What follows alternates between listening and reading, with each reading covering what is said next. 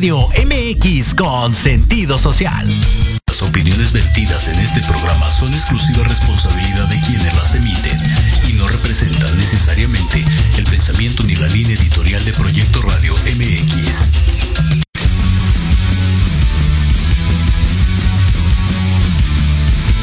Estás en un programa lleno de aventura deportiva ¿Quieres sentir la adrenalina de la realización de esta actividad? Claro. ¿Estás preparado para seguir cultivándote en esta área? ¡Sí, mi sargento!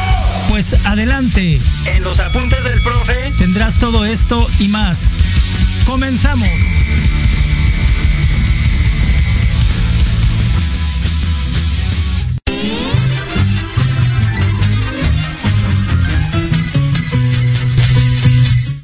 Muy buenas tardes, buenas tardes. Bueno, pues ya estamos aquí como cada ocho días, gracias a Dios, pues en Proyecto Radio MX con sentido social, los apuntes del profe.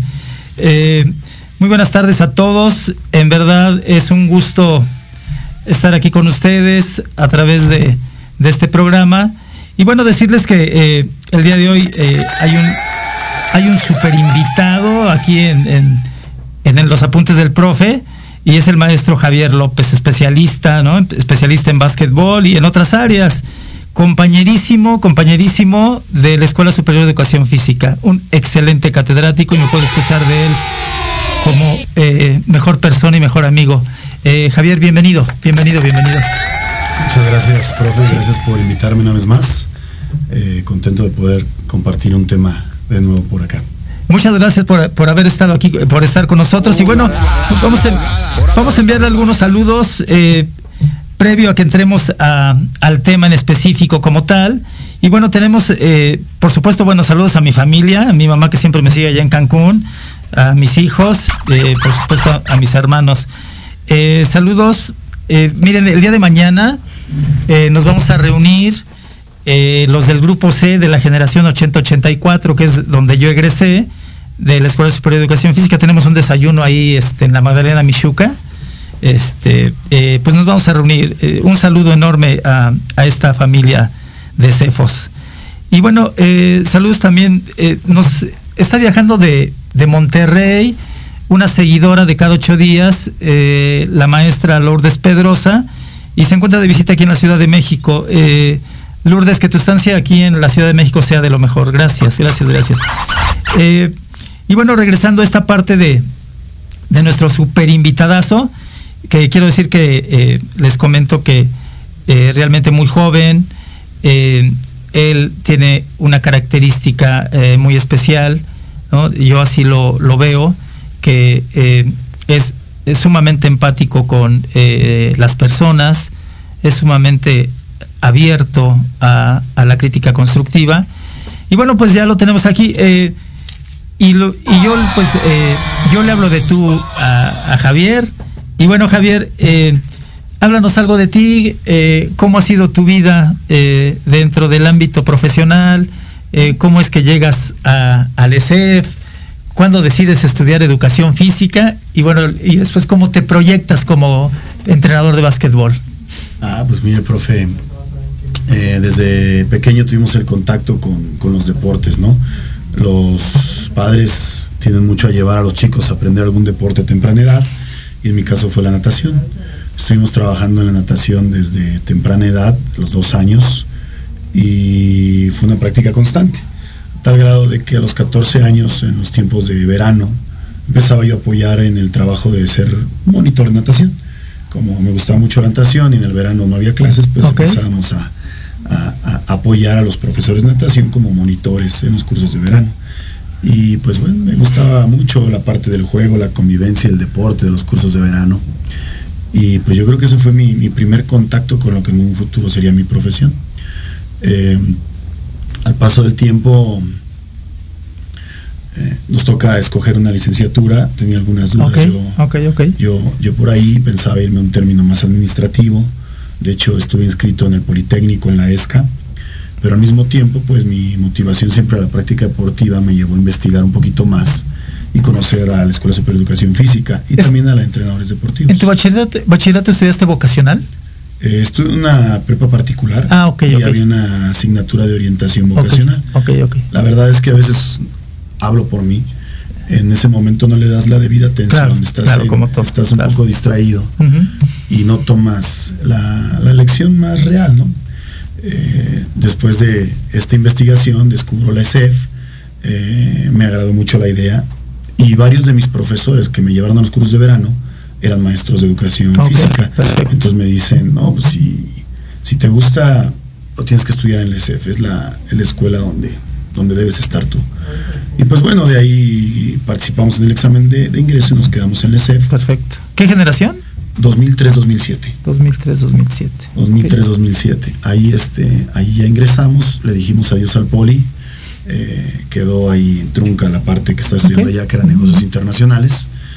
Y pues ya mejor le dimos de lleno a lo que me gustó. Desde que entré a la escuela hubo muchas cosas que me gustaron. Y pues bueno, egresamos en el 2007. Eh, en ese tiempo no me tocó plazo inmediato. Tuve que entrar al particular como muchos de los compañeros. Y me fue muy bien. Estuve en la escuela privada, que me trató muy bien los, los años que estuve ahí. Y después pues me tocó ingresar al sistema. Ya estábamos en, en la CEP al mismo tiempo que, que estaba estudiando mi maestría. Ok. Em, al darse estas dos situaciones de, la maestría y ya estar en la CEP, surgió la oportunidad de empezar a dar cursos de actualización para lo que antes se manejaba como el escalafón. Ah, perfecto. Entonces era un momento en el que estaba entrando, todavía se mantenía el, tema de, la entrada del plan de estudios de, de, la escuela el 2002 y nosotros éramos egresados de ese plan y impactaba también en la CEP a través de, del, del programa de, secundaria. Ok, ok, ok. del programa de secundaria de la RES. Entonces, como nosotros veníamos de ese egreso, del plan nuevo, de estudios nuevos, nos mandaron a dar estas capacitaciones y pues ahí empezamos a trabajar con los compañeros.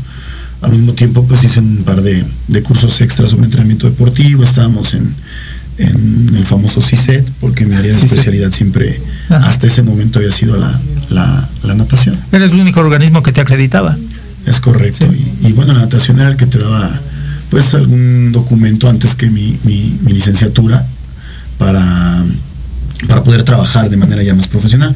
Ya después con la licenciatura pues te, ayuda demasiado. Así es. pues bueno, estuvimos trabajando de esa manera. Eh, y después viene una convocatoria que se realiza para ingresar al ESEF, como la que acaba de ser hace un par de, tres, cuatro años que vino, em, en la que se pedía un perfil, se una entrevista, se hizo un concurso, y pues decidimos participar, ya con la, con la maestría terminada, con, perfecto, los cursos que venían. Y bueno, en, una de mis en uno de mis trabajos previos también a este concurso, como yo estudié en la Universidad Marista el posgrado, me dieron la oportunidad de ingresar como entrenador. Perfecto. Y empecé a trabajar con la, con la, con educación superior. Y bueno, entonces me complementó mi perfil a también haber trabajado ya con, educación superior. Y en ese sentido, cuando viene la convocatoria, pues cubríamos todos los, los datos necesarios y fue que pues, se abrió la oportunidad de, de entrar a la escuela en el 2009. En el 2009 entraste. No, no, no, ya me confundí. 2009 egresé de la Marista, perdón. 2012 entré al ESEF. 2012. Es correcto. 2012, hace nueve años que entraste ahí a, es correcto. al alma mater. Sí, no. Y luego ahí, ¿qué pasa? ¿Te eh, empiezas a relacionar? Este, ¿Quién te invita a que seas entrenador de básquetbol? Este? Ah, ahora viene la parte del básquet. Yo, yo era nadador. Eh, toda mi vida fui nadador. Sí, te, he visto, te he visto nadar. Entrando al ESEF y lo primero que hice fue buscar la alberca y me gustaba. Pero los compañeros con los que más empatía tenía de mi generación eh, eran basquetbolistas. Y pues yo al tener una estatura considerable. Bastante considerable. Pues me invitaron al equipo, ¿no? Pero la verdad es que yo no había practicado el básquet nunca. Me atrevo a decir nunca. Ah, hasta llegar a ese. Y pues bueno, ahí conocimos al, al, al profe Moisés Nava, que fue el que me abrió la invitación entré en primer año, la experiencia no fue muy agradable. Cuando alguien no conoce del deporte, pues eh, se vuelve un, tema complejo. Okay. Tienes que tener un poquito de conocimiento para practicarlo en el nivel universitario. Y decidí salirme. no, yo me regreso a la alberca. Eh, me regresé a nadar, era feliz en natación y en segundo grado del ESEF pues se replantean las cosas de la mano con el profesor Moy, pues también viene el maestro Oscar Leiva. Okay. Él me, ayudó, hizo como, aparte de lo que era el equipo de selección de básquet, abrió un horario para irnos desde las bases, ¿no? Okay. Y éramos cinco o seis que, decidíamos entrar a esto y pues me enseñó desde lo básico, a ver, tú eres un grande, puedes jugar de esta manera, estas son las posiciones, te vas a mover así, es muy buen maestro en el sentido del profe Javier, eh, vamos a ir a, un corte, ahorita continuamos con esta historia bellísima, eh, igual que, que muchos y hago un comparativo este, eh, entre tú y yo que hasta ahorita lo estoy conociendo, ¿eh? hasta ahorita lo estoy, ahorita te lo comento. Muy bien, vamos a, un corte. Esto es Proyecto Radio MX con, con, con un gran sentido social. Gracias, regresamos.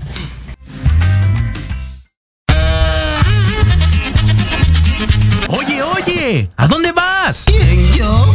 Vamos a un corte rapidísimo regresamos. Se va a poner interesante. Quédate en casa y escucha la programación de Proyecto Radio MX con sentido social. ¡Uh, la, la chulada!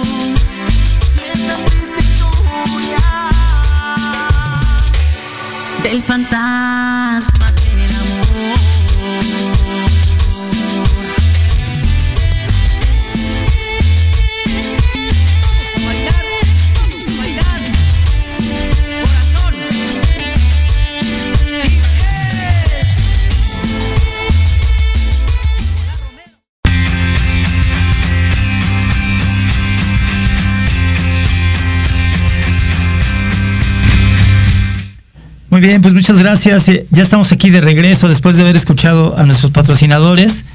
Pues eh, nuevamente eh, les comento con un gran amigo, así lo considero, parte de que mi hijo Francisco es ahora lo que es, se lo debemos al maestro Javier. seguramente él se acuerda perfectamente de todo esto y tenemos una gran coincidencia.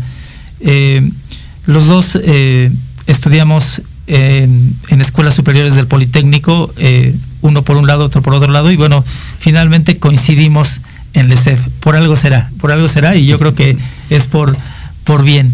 Pues muy bien, eh, Javier, eh, esta parte de tu vida en LECEF, cómo llegas al básquetbol, la terminamos y nos vamos al, tema en especial. Perfecto. Le, metemos un poquito de velocidad, me acerco un poquito al.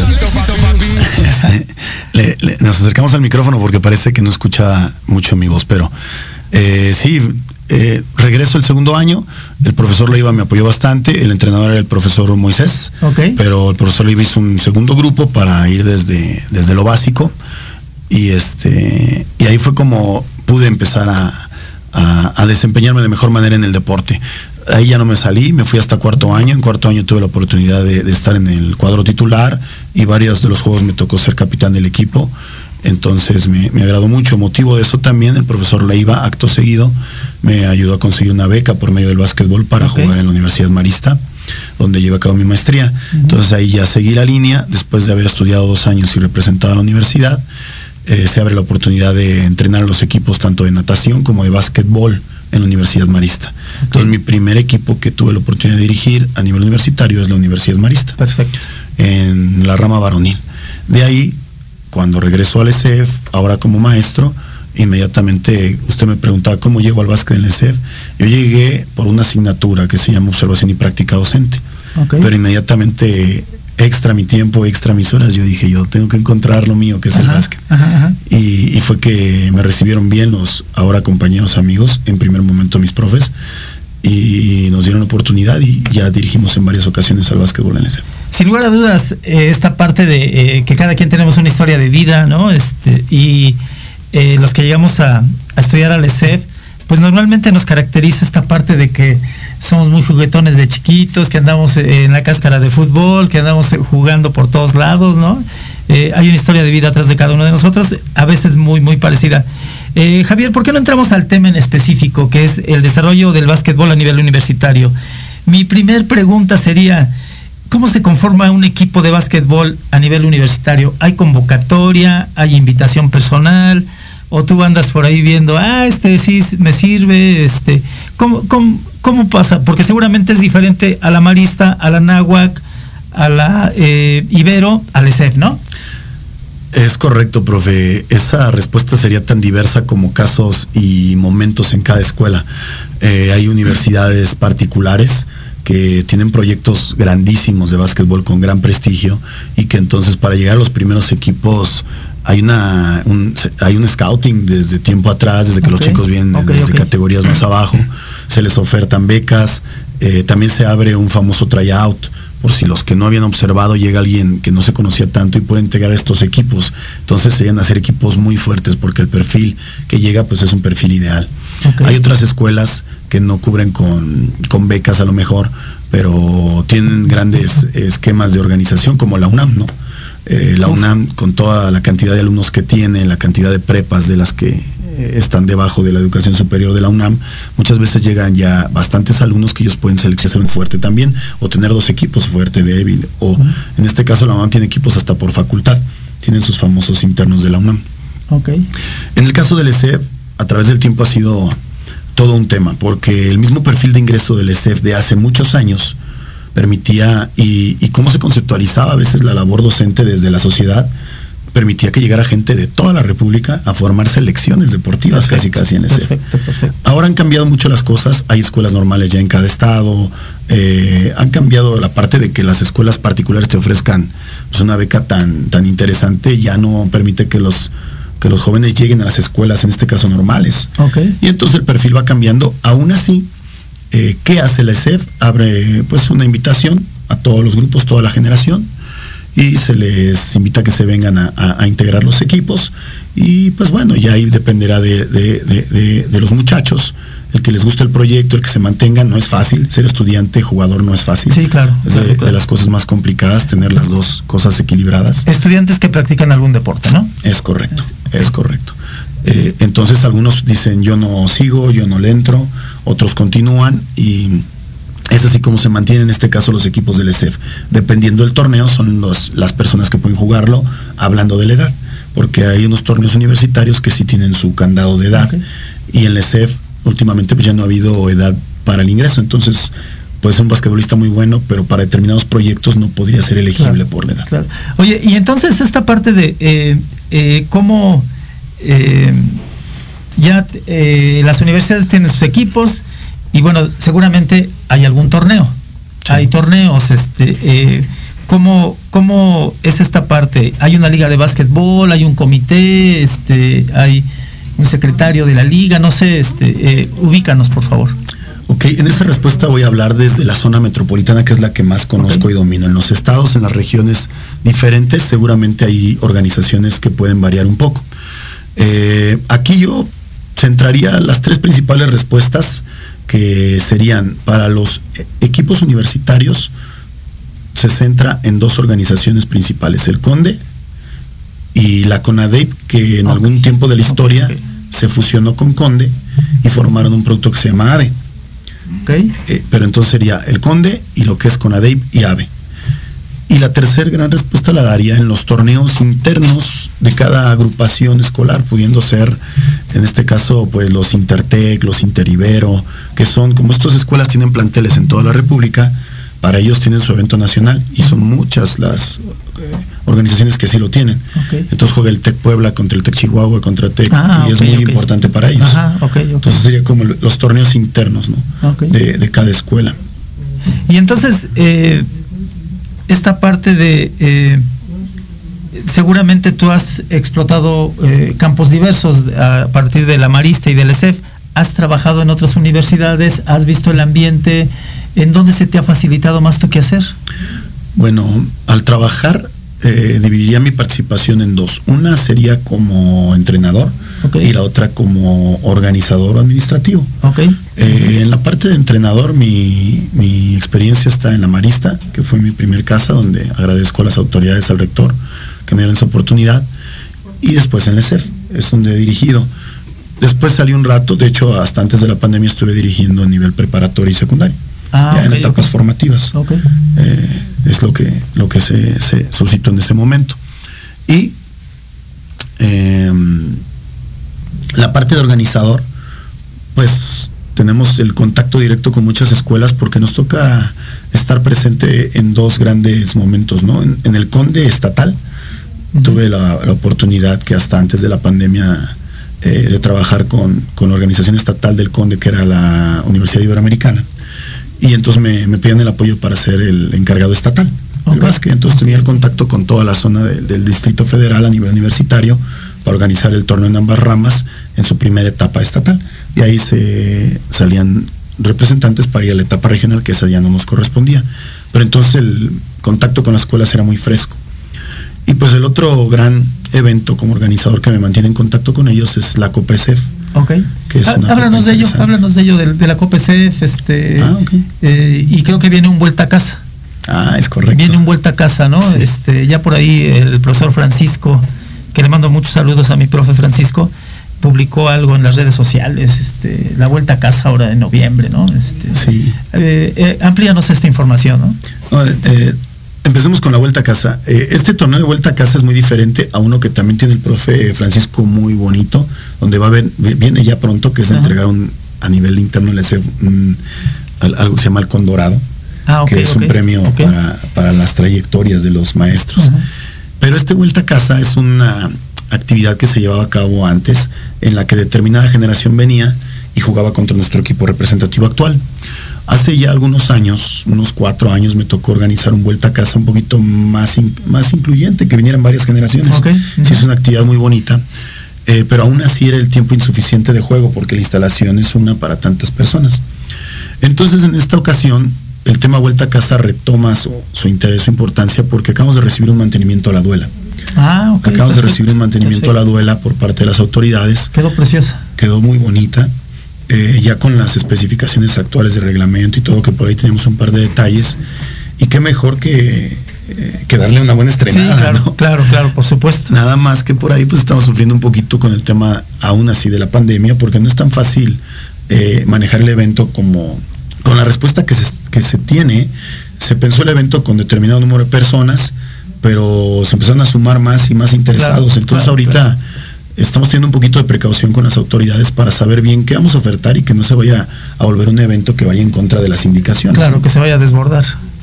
Eh, desbordar el número de participantes en un lugar cerrado como es el gimnasio central y todo.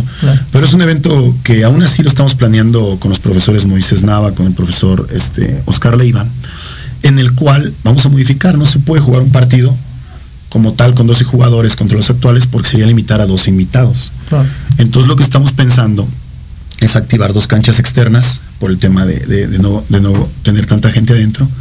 Las dos laterales que se utilizan en el central, o sea, habilitar las dos, una por rama, varonil y femenil, y que vengan diversas retas, retas, se van Ah, a jugar ok, por, por tiempos cortos. Claro. Pero lo emotivo será el inicio, porque vamos a tener una parte que le denominamos el compartir experiencias de éxito. Por ahí ya se tiene pensado, ya se platicó con algunos profesores, de los muchos que hay, que después de su etapa de estudiantes del ESEF y después de cumplir con los objetivos como educador físico, pues han sido exitosísimos ¿no? en, en la parte femenil. Ahí tenemos unas sorpresas de, de algunas chicas que están destacando como. Como entrenadoras, como jugadoras, ¿no? En su momento al Rex se le hizo algo, ¿no? El Rex también en su momento. Sí, Entonces sí. van a venir también algunos maestros que han tenido mucha trayectoria en el básquet formativo, por ejemplo, egresados de la escuela. Eso es muy importante. Entonces va a haber una especie de evento muy cortito en donde se cuentan estas experiencias de éxito, de éxito con la finalidad de motivar a las nuevas Claro, generaciones. Claro, claro. Que las nuevas generaciones vean que hay rumbo que seguir. Se termina ese evento, después se va a invitar a la, a- a- la población a que hagamos un inicio de partido general. Ok. Todos vamos a hacer un calentamiento acomodado excelente. por lanzaderas con espacio eh, de buena separación y con uso de cobrebocas al inicio. Perfecto. Al cabo no es de tanta intensidad. Sí. Y todos calentaremos como si fuera un inicio de partido para todos. Haremos la flexibilidad, las líneas que son tan famosas en un Sí, calentamiento de básquet. Y se tratará de que rompamos todos en el central. Romper, romper esta tradición que tenemos de juntarnos antes del inicio del juego, unas palabras del capitán y después se da, pues en este caso, las frases o porra del ESEF. Fuerza. Espíritu y Guía, ESEF, México. Y muy probablemente ahí después de eso cantemos el alma mater. Ah, es algo muy simbólico para inaugurar la duela. Claro. A partir de ahí comenzarán las retas que llevarán un registro para que no se gente, quién va en qué cancha, cómo estamos, Ah. espacios cortos de juego, y pues la gente que guste, eh, egresados del ESEF, pues podrán ir a compartir ahí. No es un tema de, de alta competencia, es un tema de convivencia con los Ok. ESEFs. Sí, eh, entonces no está restringida la invitación. Si yo no soy de básquetbol, si puedo ir, o sea, soy exalumno, si puedo asistir. Eh, no. No. No, no, no, por el tema ahorita de la, De la pandemia. de- de la pandemia y todo, no. Tiene que haber una relación Perfecto, con el equipo de básquetbol. Ajá. No existe una, un- yo no voy a decir ahorita que si estuviste en el equipo no estuviste, no, simplemente se invita a que no vayan invitados Claro, claro, claro. para que no saturemos el espacio. Claro. Y que vayan las personas que van a hacer su, su práctica, pero lo vamos a hacer oficial ya hasta que veamos cómo avanzó esto del semáforo en la siguiente semana Claro.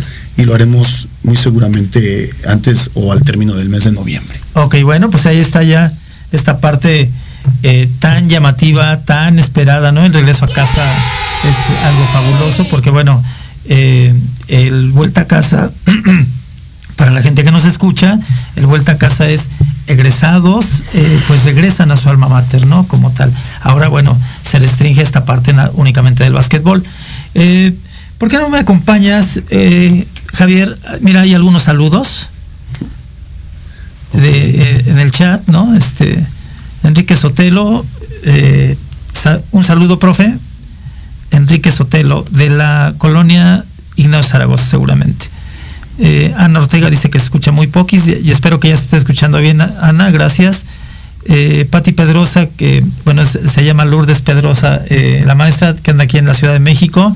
Muchas gracias, eh, Lourdes, por seguirnos como viernes con viernes. Montserrat Lee, saludos Javi, y pone corazoncitos. El profe Walter Warbis, este, se oye muy bajita la voz del maestro Javier, ya está. Nos escribe también Alfonso Montaña Alcántara desde Mérida, gracias Alfonso por tus saludos. Fernando Ortiz Velázquez, saludos del 105, saludos Fernando. Said Carrera, eh, salud, profe Javier. eh. Yo creo que saludos, no salud. Este. Este. Escribió salud. Este. Bueno, pues un, un, eh, saludote a quien nos está siguiendo y que este, está escuchando la, la charla aquí de, con el maestro Javier, que está de lo más interesante. Javier, otra, otra parte. ¿Algún estudiante de nivel universitario, sea Anáhuac, este, CEP, UAM, este, etcétera, eh, puede llegar a ser basquetbolista profesional? ¿Hay cazatalentos? ¿Hay observadores? Sí, sí, sí, sí existe. Eh, de hecho, cada vez se organiza mejor. Hay mucho camino todavía por recorrer. Eh, también hay temas de, de- de fondo ahí un poco tendría que analizarse si es la estructura ideal. Voy a primero decirlo primero. Si la hay, la principal, el principal acercamiento de un estudiante para la liga profesional es la Liga AVE, que es la que a nivel, universitario creo que yo tienen una organización y en su parte final que le llaman los ocho grandes, pues juega lo mejor, ¿no? Ahorita particularmente está un tema en todas las redes que hay egresados de estas escuelas que llenaron la, liga profesional hace un año. o sea, cada vez se suman más egresados de estas escuelas que reciben una oportunidad y lo practican determinado número de años, ¿no? Eh, pero uno de ellos acaba de llegar a la NBA G League, que también pues de la mano con eso hay un equipo mexicano, de organización mexicana, que está haciendo su incursión en la antesala de la NBA. y son como las ligas pequeñas de la NBA. Y ahorita acaban de fichar a uno de estos chicos que salió del universitario, que llegó a un equipo profesional en México y que ahora está jugando la G League. Entonces, sí hay forma. Sí hay forma. Aunque el otro tema importante e interesante es si un jugador es primero estudiante y luego jugador, en algún momento el, el estudiante tiene la reflexión de saber a qué le va a meter, a qué le va a invertir su juventud. Claro, claro. A dedicarse a su parte profesional y entender al medio del básquet como, como un transporte y darle a, su futuro profesional con base en lo que estudió. O tomar a la universidad como catapulta para el profesional. De repente como que podría ser algo eh, interesante de analizar y que el alumno si lo va a hacer, pues tenga muy claro qué proyecto de vida tiene. A lo mejor darle dos, tres años a la profesional y si no, después inmediatamente regresar a generar, pues lo que todos los demás en otras áreas profesionales sabemos, que es que hay que picar piedra en tu área profesional para tener un, desempeño óptimo futuro. Sí, porque eh, sin lugar a dudas son decisiones de vida, ¿no? Son decisiones de vida que eh, te van a marcar todo tu futuro eh, como tal. Y yo creo que esta parte es muy importante estudiantes que practican un deporte. Yo siempre le he dicho así, primero la escuela, o sea, la escuela eh, para nuestros seguidores, la Escuela Superior de Educación Física y yo creo que cualquier institución educativa tiene como prioridad eh, egresar a alguien, ¿no? Egresarlo y bueno, a partir de ahí si tiene un futuro en el básquetbol, este, yo creo que lo puede, lo puede desarrollar. Eh, pero qué mejor que ya salgan con su, con su título, ¿no? Y ya este, bien plantados para que tomen ese tipo de decisiones, ¿no? Sí, es correcto. De repente se debe poner siempre al, al estudiante en el centro de ese interés si de repente por su habilidad, muchos quieren explotar la habilidad y no le dan también la, orientación adecuada, pues esa habilidad se queda en dos, tres años de, eso, de una excelente habilidad, y después se pierde un futuro profesional, se pierde un camino de vida, y eso es más complicado. Te podría decir, profe, que en un porcentaje eh, son muchos los que estudian y utilizan el medio del básquet como un transporte. Y terminan siendo excelentes profesionistas. Algunos que se van por la habilidad y no tienen una buena orientación, a veces no se quedan con ninguna de las dos, prof. Ni llegaron a ser profesionales ni terminaron la universidad. y eso es, muy triste. eso es muy triste. Muy bien. Eh, seguramente en tu eh, carrera eh, como coach, como profesor, has tenido éxitos. ¿Cuál ha sido tu logro máximo? hablando de, resultados, este, tal cual, ¿no? Ahí entra todo un tema, cada cabeza es un mundo. Ajá. Eh, todos los que egresamos de la ESEF en algún momento, creo yo que tenemos un, somos entrenadores con alma de profesores. Así lo siento yo. ¿Y por qué lo menciono? Porque entonces las finalidades de un coach, sí, obvio, todos jugamos para ganar y queremos ser campeones, pero no es la prioridad para muchos de nosotros. Eso se puede dar como resultado de otras cosas.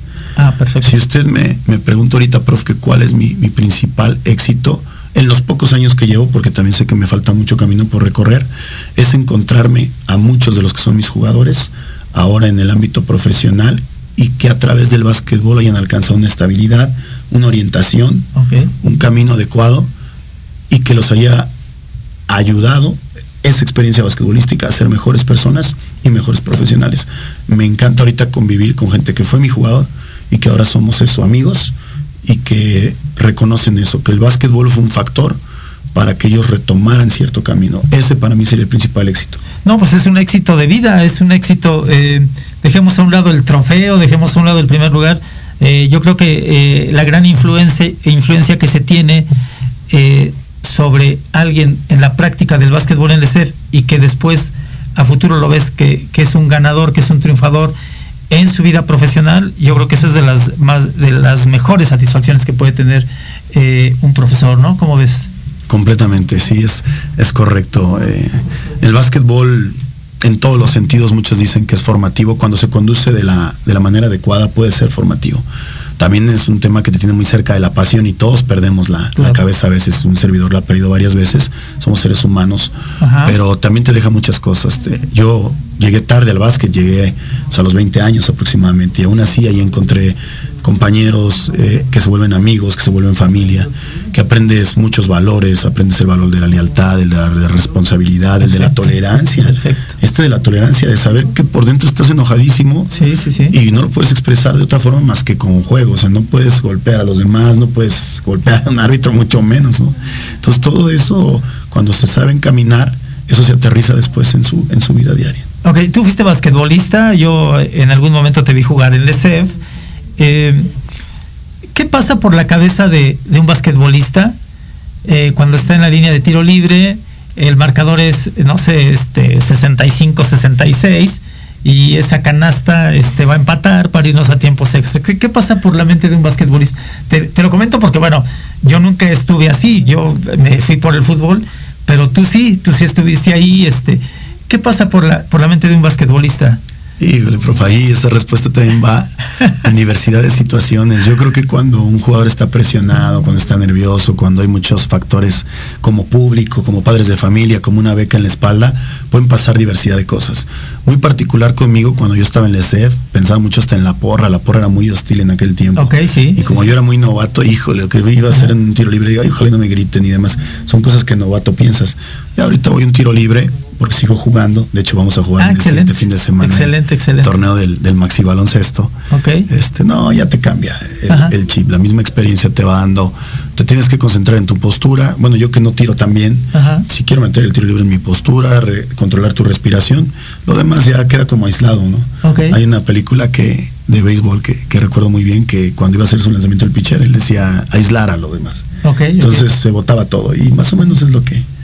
Esta es una buena técnica, esa técnica es muy alemana, ¿no? Este, eh, Alemania duró cerca de, en el fútbol, cerca de 35 años sin fallar un solo penalti, precisamente porque a los seleccionados les daban cursos de abstracción, ¿no? Abstraite totalmente, ¿no? Estás la pelota, tú y el portero, ¿no? Abstraite. Y duraron cerca de 35 años sin fallar un solo penalti a nivel selecciones, ¿eh? Entonces, esa, esa es una muy buena técnica.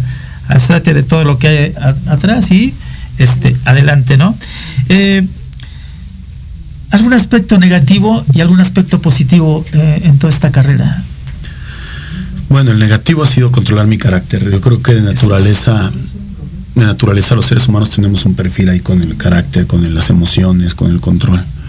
En algún momento a mí se me, más como entrenador, muy poco como jugador, se me empezó a, a desbordar la pasión y era un tema, ya parecía yo más bien charla con los árbitros todos los juegos.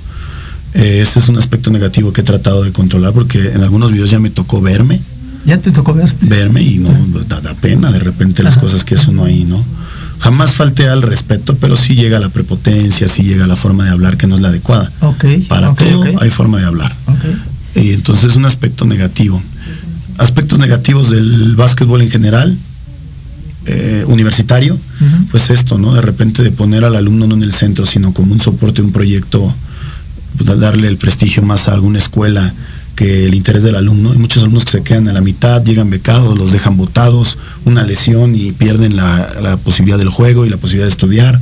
Son aspectos negativos. Yo creo que se tendría que poner al centro al alumno siempre Ok. y diferenciar, mi prof, relacionando con la pregunta que usted me dijo, debe haber una estructura para formar jugadores, pero también debería respetarse que en el básquetbol universitario la importancia es formarlos en, el, en el ámbito profesional en, en- en cada uno de los casos. A donde vaya su, su carrera, ¿no? Es correcto, No, es. sin lugar a duda, eh, es eh, pasión y razón, ¿no? El ser humano está dado por pasión y razón, defectos y virtudes, pero algo eh, muy sustantivo de esto, Javier, es que es- es reconocerse, reconocerse y decir, sí, he fallado en esta parte y como ventana de oportunidad para, para mejorar. Mira, vamos a ir a otro corte y regresamos porque tenemos eh, saludos en el chat. Vamos a un corte de, nuestros patrocinadores. Esto es eh, Proyecto Radio MX con, con, con un gran sentido social. Regresamos, gracias. MX, tu opinión es importante.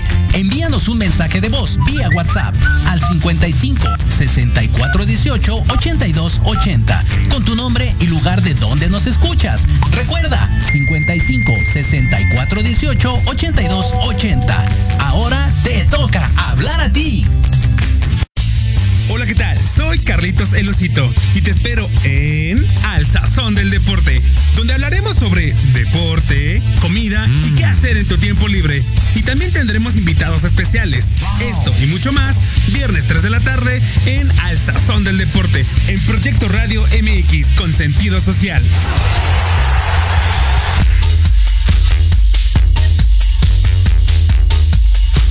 ¿Te interesaría escuchar una confesión médica?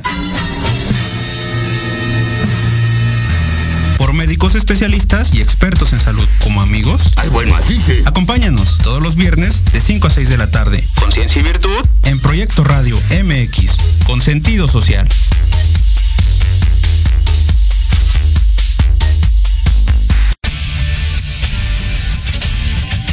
Pierdas todos los viernes de 6 a 7 de la noche el programa La Sociedad Moderna, conducido por Jorge Escamilla H.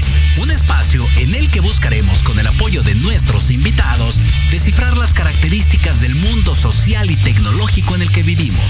Un hashtag semanal, especialistas, diversión, música y cultura te esperan. ¿Y tú ya formas parte de la sociedad moderna? Descúbrelo por proyectoradiomx.com.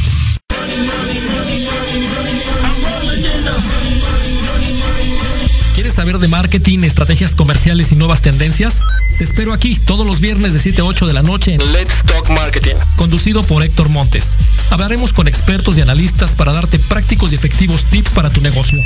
Solo por Proyecto Radio MX, la radio con sentido social.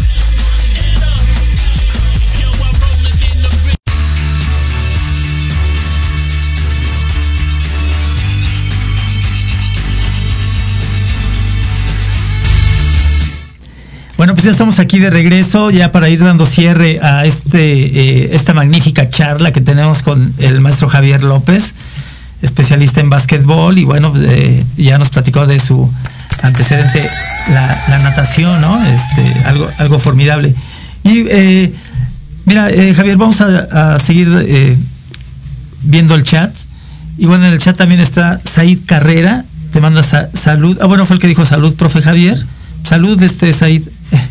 Moy Nava, eh, el maestro Moy Nava. Muy buenas tardes, Moy. Saludos, maestros. Gracias, Moy, por tus saludos. A mi hijo José Luis Alanueva, que dice que es un excelente programa. Y aquí hago un paréntesis porque, bueno, eh, agradezco a, a producción, ahí a, a Jimmy, a Monse, a, a Diego, a todos y, y principalmente a Jorge, gracias Jorge este, eh, por aceptarme eh, aquí en tu proyecto. Y bueno, tenemos también a Coco Rubio, saludos profe, saludos Coco, José Luis Alonso otra vez, mi hijo, este excelente programa, gracias hijo. Montserrat Lee, gran coach Javi, excelente persona. Eh, seguramente la has de conocer, este Javier. Sí, tenemos la, la fortuna de conocer a varios profes son egresados del ESEF. Jairo Chavira, Eso, saludos. Woody, saludos a Castores. Pues mandarles un saludo, Javier. Claro que sí, la confianza. a- agradecer, estos son de los compañeros que, que ya les llamo compañeros, ya son egresados. Ok. Eh, Monse, por ejemplo, egresó ya hace varios años y se dedicó a formar su escuelita. Yo se los comentaba desde la asignatura de iniciación deportiva. Se puede trabajar el básquet formativo este, extra la, fuera de la sesión de educación física y Monse lo, lo ha hecho de gran, de gran manera. Me la encontré apenas en un torneo que sucedió hace poco de un 3x3, que es una modalidad del básquetbol Ajá. y es impresionante ver la cantidad ahora de los que en algún momento fueron tus alumnos, ahora ellos ya son profesores y tienen a muchos alumnos que están formando, ¿no? Uf. Ahí está Said, que también es egresado de hace un par de años, está estudiando la maestría ahorita junto con Jorge Rubio. Ah, ok, Están jugando básquet aún, dirigiendo equipos, porque Jorge trabaja con otro egresado de la escuela, se van tejiendo las redes. Eh, otro egresado igual del proyecto básquetbol, Oscar, se llamaba él, un capitán del equipo, lo jala, trabajan juntos y se van tejiendo las redes. Y Jairo también impresionante la, la, actitud de este, de este joven.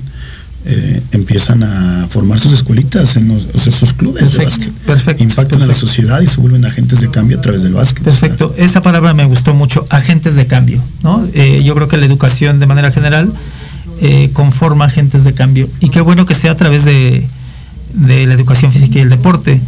hemos insistido en esta parte a todos nuestros seguidores, ¿no? Que, que hagan actividad física, en cualquier orden, ¿no? Que hagan actividad física, que caminen, que corran, yoga, zumba, eh, básquetbol, voleibol, natación. Actualmente hay toda una gama de posibilidades, ¿no? Y si eh, aspiramos a, través de ello a que haya una mejor sociedad, ¿no? Este, eh, Javier, eh, esta parte de del estar metido en un partido. yo me acuerdo que tuvimos un partido contra la ENED. Ok, sí, Contra la ENED y fue ahí en nuestro gimnasio. Y estaba eh, bravísimo el partido, muy, muy bravo. Nos fuimos a tiempos extras y uno de mis asesorados, que, no recuerdo ahorita su, este, eh, su, apellido, ¿no? Este, eh, canasta, ¿no? Y, ganamos, ganamos en, tiempos extras. Esos clásicos, ¿cómo los vive un entrenador como tú, un coach, un maestro de educación física? en su papel de, entrenador? No, pues mire, todos los torneos internos que te mencionaba, todos los torneos internos que te mencionaba, prof, el interno de la Ibero a lo mejor no es importante para muchas escuelas, pero para la Ibero es su torneo macro, ¿no? El interno de, cada una de estas universidades. Para el ESEF un juego muy importante, lejos de si es de alto nivel o no, es el clásico contra la ENED, que no tenemos mayor rivalidad ni nada, simplemente es como esta esencia de, competir entre unas dos licenciaturas que tienen que ver con la actividad física, ¿no? Y, ese, y ese juego, profe, estuvo en el marco también de una asignatura que daba de deporte educativo. Ok, ok. En el cual se unieron tres grandes cosas. Era la COPESEF, era la asignatura de deporte educativo y pues era el clásico. Entonces, desde la asignatura los chicos hicieron invitación, se adornó el gimnasio, se vigiló que se dieran las condiciones óptimas para un juego, no de violencia, no de gritos ni nada. La pasión estuvo presente y cuando se intentó desbordar creo que todos lo, entendieron y se calmó. ¿Qué pasa por la cabeza de los muchachos? Pues esos momentos son los más significativos. Aún hay, hay compañeros que jugaron en ese partido recuerdo nombres como Alexis, como Gustavo, como el mismo Jorge que está aquí presente en el chat, eh, Chavira ya estaba por allá y, estaba Julio, estaban bastantes muchachos y te lo cuentan como fue de sus mejores experiencias en el básquet, independientemente que han ido nacionales varios de ellos. Ese momento, por la gente, por el tipo de juego, por ganar en un tiempo extra, se vuelven momentos de vida. Uno como profe vive para el juego. En ese sentido, sí puedes ganar un campeonato nacional y seguramente será muy padre, te confieso, nunca lo he hecho. Nunca he sido un campeón nacional. Em, pero para mí ese fue como un campeonato nacional. porque se conjugaron todos los factores, los chicos eh, entendieron lo que se tenía que, jugar, no agredieron, tampoco Leneda agredió, fue un juego fuerte, sin que se reclamara a los árbitros, se dedicaron a jugar. El juego fue buenísimo, hubo canastas de último segundo muy buenas. Entonces, ¿qué se vive? Yo duré con una sonrisa una semana. Claro, fue un partido bravísimo, ¿no? un partido muy bravo, este, de, mucha técnica, de mucha estrategia y la porra ahí en el CEF, pues yo estaba también en la porra, ¿no? Estaba eh, ahí metidísimo con, toda esta parte. Eh, qué, maravillosa experiencia, ¿no? Qué maravillosa experiencia y que, eh, y que sirva para el futuro de de nuestros egresados, ¿no? Que, les deje huella, eso es muy, muy importante. Y que eh, toda esta energía que se canaliza a través del básquetbol sea eh, para bien de cómo, cómo ellos pueden manejar un partido también, ¿no? O sea, acordarse de ese escenario tan fuerte, tan este, eh, emotivo, y que en algún momento ellos se encuentren en un, momento así, ya tienen herramientas para poder controlar todo, todo, todo un escenario, ¿no? Claro, yo, yo, yo diría dos cosas ahí. El perfil de la charla, prof, si te das cuenta, ya nos llevó a entender el básquet. A lo mejor nos está escuchando un entrenador deportivo de otra escuela y va a decir, ¿qué pasa? ¿Qué le van a hablar de técnica, táctica? Y también sería válido, es necesario en el básquetbol universitario. Pero el perfil que se le está dando en esta charla, producto de las mismas reflexiones, es de que el básquet universitario surge de una carrera universitaria y que entonces tendría que tener objetivos también a la par cuando se me pregunta que cuál es lo que me gusta el básquet es cumplir primero con esos objetivos, ¿no? Y efectivamente, imagínate la presión que siente un jugador con si nuestro gimnasio tiene una capacidad con las tribunas llenas, aproximadamente sin apretados, sin estar apretados 800 personas. Ese día estaban apretados y aparte estaban alrededor de la cancha, entonces yo le calculo entre 900, 950 personas. La presión de todas las personas eufóricas y demás, si tú logras controlar tu, actitud, concentrarte, lo que decíamos hace rato, dejas a un lado el otro y haces o tomas decisiones certeras y demás, bajo ese nivel de estrés, bajo ese nivel de presión, ya después en, la vida diaria ya, podrías entender otro tipo de, claro, claro. de, cosas. Eh, Javier, yo te he visto a veces muy metido en lo que es la Copa ESEF. Sí. A veces la Copa ESEF tiene una gran convocatoria eh, que, eh, que nos hace ver distintos a la universidad. Inclusive mucha gente eh, que participa en la universidad espera con ansiedad la Copa SF. ¿no? Eh, creo que la última vez fueron cerca de 40 universidades, algo así, estaba ahí el rol de juegos, ¿no? Y eh, partidos desde las 2 de la tarde hasta las 8 de la noche, 9 de la noche. ¿Por qué no nos hablas un poco de esta parte de, la Copa SF? Y porque me imagino que va a regresar.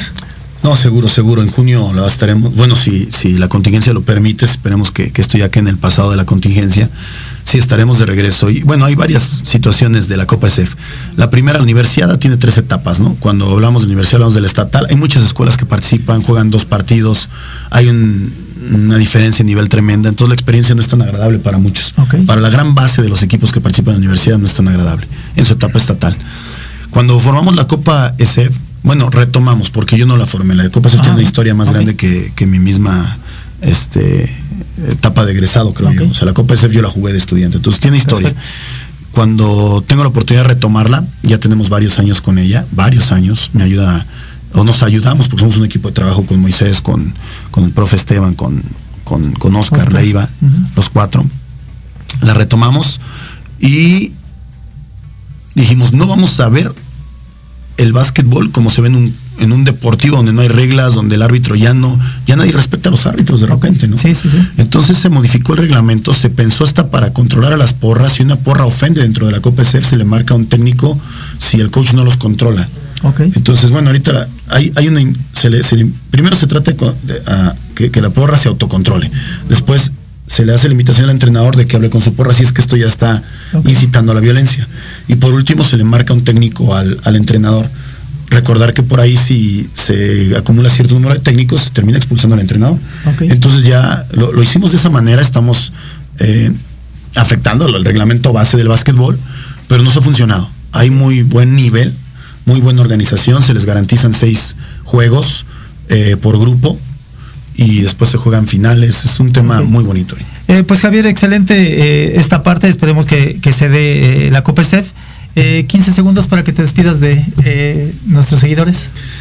Muchas gracias por, por estar aquí escuchándonos un ratito, por tenernos esa paciencia. A todos los exalumnos del ESEF, ahora profesores, un abrazo. A mis compañeros también por aquí, Moisés Nava, el profe Walter, que veo que están escribiendo un abrazo, compañeros.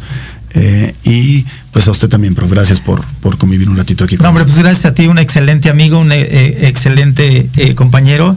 Y bueno, eh, un 10 a la Fórmula 1, por eso vengo ahora de, Checo Pérez, ¿no? Este, aquí de, eh, con la eh, Playera de México, a la Escuela Superior de Educación Física en su regreso a clases, y a todo mundo que se haya vacunado, un 10 de calificación en los apuntes del profe. Pues nos tenemos que despedir. Esto es eh, Proyecto Radio MX con sentido social.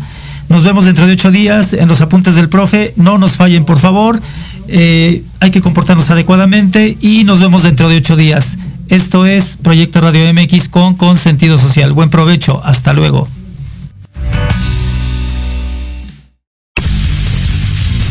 Se despide de ustedes el profe José Luis Nueva. Aquí hemos llegado en su programa Los Apuntes del Profe. No sin antes recordarles que nos pueden seguir en todas las redes sociales. Nos escuchamos la siguiente semana en Proyecto Radio MX con sentido social.